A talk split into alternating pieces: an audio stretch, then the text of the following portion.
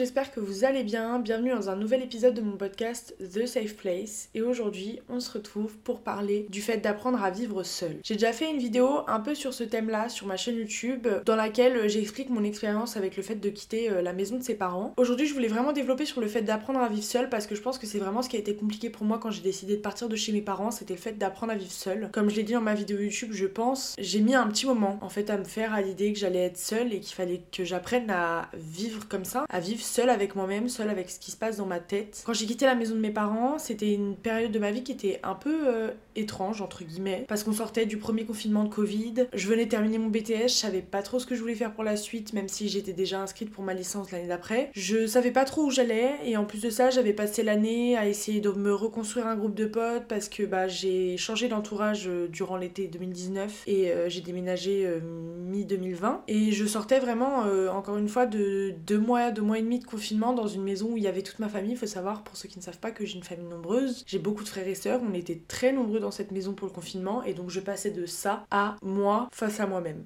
complètement. Et, euh, et, ça a été assez particulier en fait de devoir apprendre à vivre seul. C'est un truc où on se dit pas qu'il faut l'apprendre jusqu'au jour où on se retrouve tout seul face à soi-même parce qu'on a déménagé, parce qu'on a décidé d'habiter seul ou peu importe. Et en fait, euh, c'est à ce moment-là qu'il faut apprendre à se retrouver seul face à ce qui se passe dans notre tête parce qu'en fait, euh, parfois on peut avoir tendance à fuir ce qu'il y a dans notre tête, parfois on peut avoir tendance à juste ne pas se rendre compte de tout ce qui peut s'y passer. Et puis un beau jour, on est là tout seul dans une pièce vide et il n'y a pas de bruit et en fait, il y a juste nos pensées qui parlent en fait. Il faut savoir se retrouver face à ça sans que ça nous angoisse, sans qu'on se laisse complètement dépasser, déborder. Et je sais que c'est pas facile pour tout le monde. Moi, ça a pas été facile au début. Il m'a fallu, je pense, bien 6 mois pour me faire au fait de vivre toute seule et de me retrouver seule avec ma tête parce qu'en fait, euh, il y avait plein de choses, de, de petits soucis que j'ai pu avoir dans ma vie, de petits problèmes que j'ai pu rencontrer que j'avais pas réglés que j'avais un peu euh, mis sous le tapis en me disant que de toute façon ça finirait par passer, que de toute façon ces choses-là, euh, bah j'y penserais plus, que, que si, que ça. Et, euh, et, juste le fait de me retrouver seule avec moi-même, bah c'est des choses qui sont revenues à la surface et c'est à ce moment-là qu'on se dit que bah qu'en fait c'est pas réglé, que c'est des choses qui sont toujours dans notre tête et c'est des choses sur lesquelles il va falloir qu'on travaille pour,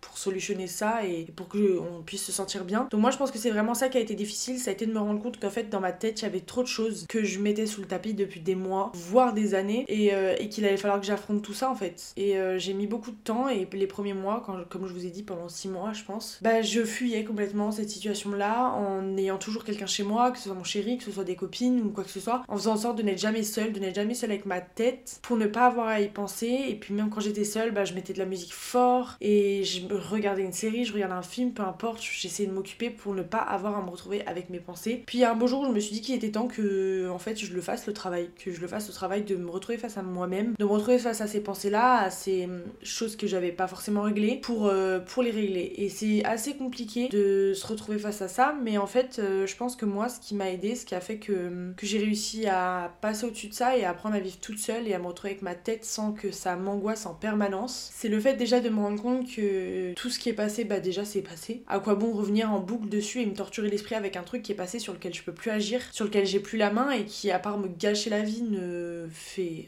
rien. Donc euh, j'ai fini par me dire que bon, tout ce qui faisait partie du passé sur lesquels je pouvais pas avoir la main. Euh, fallait juste que je le je l'accepte. Telle chose s'est pas passée comme je l'attendais. Il s'est passé ça, ça, ça qui m'a fait de la peine. Il y a ça et ça qui est pas solutionné. Mais ça fait partie du passé. Je peux plus rien y faire. Je peux plus agir dessus. Je peux plus. Bah, je peux plus rien faire quoi. Donc, euh, donc ok. Bah, ça me rend triste ou ça m'énerve ou peu importe. Ça me procure une émotion ou un sentiment quelconque et ok, le sentiment est là, mais je l'accepte et je le laisse passer parce qu'il y a un moment donné où ça sert à rien de se polluer l'esprit avec euh, des choses qui sont passées sur lesquelles on peut plus agir. Parce que c'est juste vraiment nourrir des problèmes qui n'en sont plus, parce qu'à partir du moment où il n'y a plus de solution à apporter, c'est que c'est plus un problème, puisqu'il n'y a plus de solution. Après, je parle pour moi, évidemment, moi je vois les choses comme ça, et je pense que c'est la meilleure chose à faire de voir les choses de cette façon-là, personnellement. Et du coup, en fait, j'ai observé tout ce qui a pu m'arriver dans les mois et les années qui ont précédé ce déménagement et le fait de me retrouver seule. Et puis j'ai essayé de me réconcilier avec tout ce qui tout ce qui était pas solutionné, tout ce qui créait un conflit dans ma tête, tout ce qui faisait que je me sentais pas bien et que j'avais du mal à me retrouver face à moi-même. Et en fait, petit à petit, c'est venu tout seul. En fait, à force de me retrouver face à mes pensées et de laisser, juste laisser ces pensées-là venir, bah elles étaient là et ok.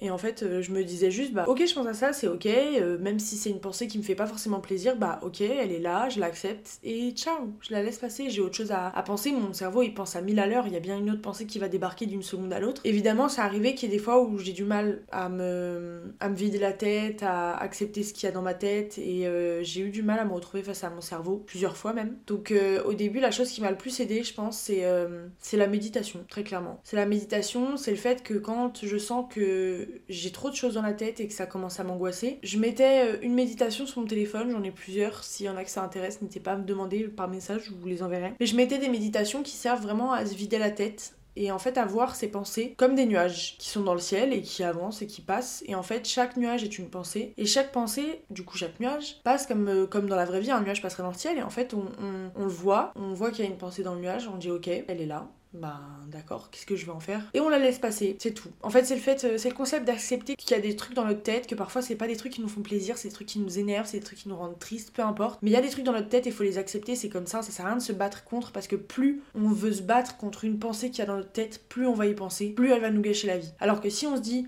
je pense à ça, ok, c'est cool. J'ai pas trop envie d'y penser, mais j'y pense quand même.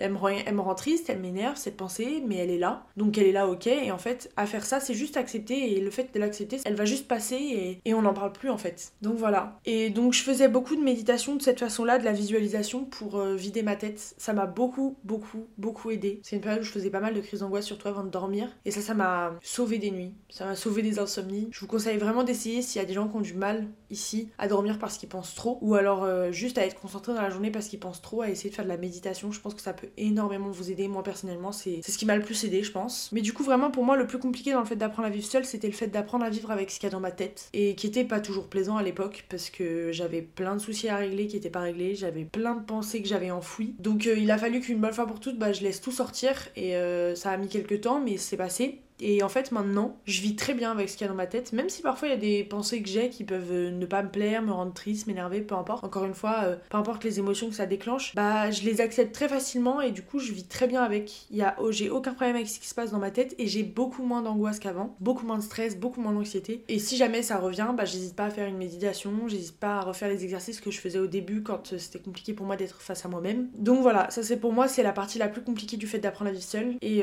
après, apprendre à vivre seule, c'est aussi apprendre à se refaire un quotidien. Le fait de partir chez ses parents, ça veut dire euh, dire adieu à toute une routine et à tout un confort dont on se rend pas forcément compte quand euh, on vit chez ses parents, mais en fait c'est hyper confortable, c'est on a un toit sur la tête qu'on paye pas, on a à manger, on le paye pas forcément, on a l'eau, on a l'électricité, on a tout ce qu'il faut, si on est malade, on a quelqu'un qui s'occupe de nous, si enfin voilà on est entouré en soi on a nos parents et, et on a le plus important pour vivre. Et en fait le fait d'apprendre à vivre seul c'est aussi le fait d'apprendre à se refaire un quotidien à se refaire une routine à se recréer une zone de confort comme celle qu'on avait chez nos parents mais ailleurs dans un nouvel endroit. Autant sur ça j'ai pas eu beaucoup de mal parce qu'encore une fois euh, je viens d'une famille nombreuse donc euh, passer d'un endroit où il y a énormément de monde où j'ai pas beaucoup d'intimité où euh, toute la maison est un espace public où, où même ma chambre je la partage avec ma soeur je passe de ça à un endroit où tout est à moi où tout l'espace est à moi où je fais ce que je veux, où je veux, quand je veux, avec qui je veux. C'est, enfin sur le coup c'était, c'était un kiff. Je me souviens, euh, c'était, j'étais trop contente de pouvoir sortir quand je veux, rentrer quand je veux, faire ce que je veux, voir qui je veux,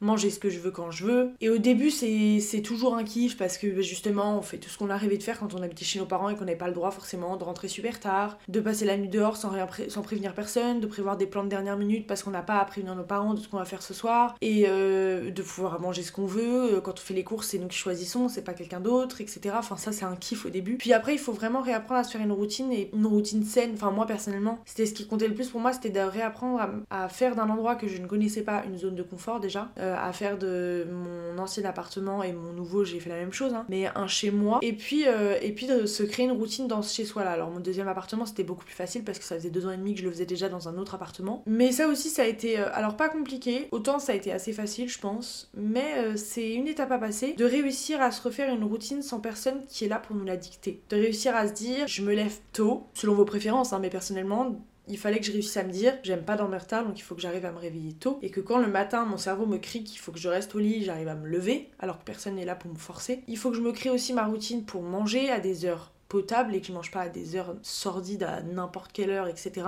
il faut aussi prendre en compte qu'il va falloir que je fasse tout le ménage que je fasse la cuisine que je vais pas juste avoir à descendre, mettre mes pieds sous la table et le repas est servi, que le ménage sera pas fait par quelqu'un d'autre, que ce soit ma mère, que ce soit une femme de ménage ou peu importe. Genre là, le ménage, c'est moi qui dois le gérer. Et c'est plein de trucs comme ça qu'il faut implanter dans sa, routine et auxquels on pense pas forcément quand on vit chez ses parents, même pas du tout parce qu'on n'est pas habitué à le faire, que c'est pas quelque chose que nous on gère. Et ça aussi, ça a été une autre étape de, du fait d'apprendre à vivre seule. Après, pour euh, être complètement honnête avec vous, j'ai pas eu de difficulté à, à remplir cette étape-là parce que, parce que je l'attendais depuis tellement longtemps le jour où j'allais vivre seule et que j'avais hâte de faire ma cuisine, de m'occuper de mes affaires, de faire mon ménage, de gérer mon appartement comme je veux. Et j'y arrive d'autant plus dans le nouvel appartement dans lequel. Je suis très très bien dedans et euh, j'ai une très bonne routine à l'intérieur. Mais il y a des gens pour qui c'est pas forcément évident de passer de euh, d'un endroit où on, on, lui fait à peu près tout à un endroit où c'est à lui de tout faire, sinon ce sera pas fait et il vivra juste dans un endroit euh, sale et il mangera n'importe quoi parce qu'il aura pas envie de se faire à manger ou parce qu'il aura pas envie de faire le ménage. Pour moi, c'était les deux phases principales et les plus importantes du jour où j'ai décidé de vivre seule. C'était ces deux phases-là. Et là, je vous ai vraiment partagé mon expérience à 100%. C'est vraiment un podcast archi personnel où je vous raconte vraiment juste ma vie. C'est un épisode assez rapide, je pense. C'est un épisode qui intéressera pas forcément tout le monde, puisqu'il y a des gens qui vivent déjà seuls, qui savent déjà comment ça se passe. Mais ceux pour qui c'est le cas, euh, j'aimerais bien connaître votre euh, avis sur la question, savoir comment vous avez vécu le fait de vivre seul, de quitter chez vos parents, comment ça s'est passé, est-ce que vous avez eu du mal à vous y faire, est-ce que pas du tout au contraire? Enfin voilà, n'hésitez pas à me dire euh, vos expériences par message. Et puis n'hésitez pas aussi à me dire ce que vous avez pensé du podcast, et à le partager, à le faire voir à vos proches, à vos amis, à votre famille, peu importe. Et puis ben moi je vous dis euh, à très bientôt pour un nouvel épisode.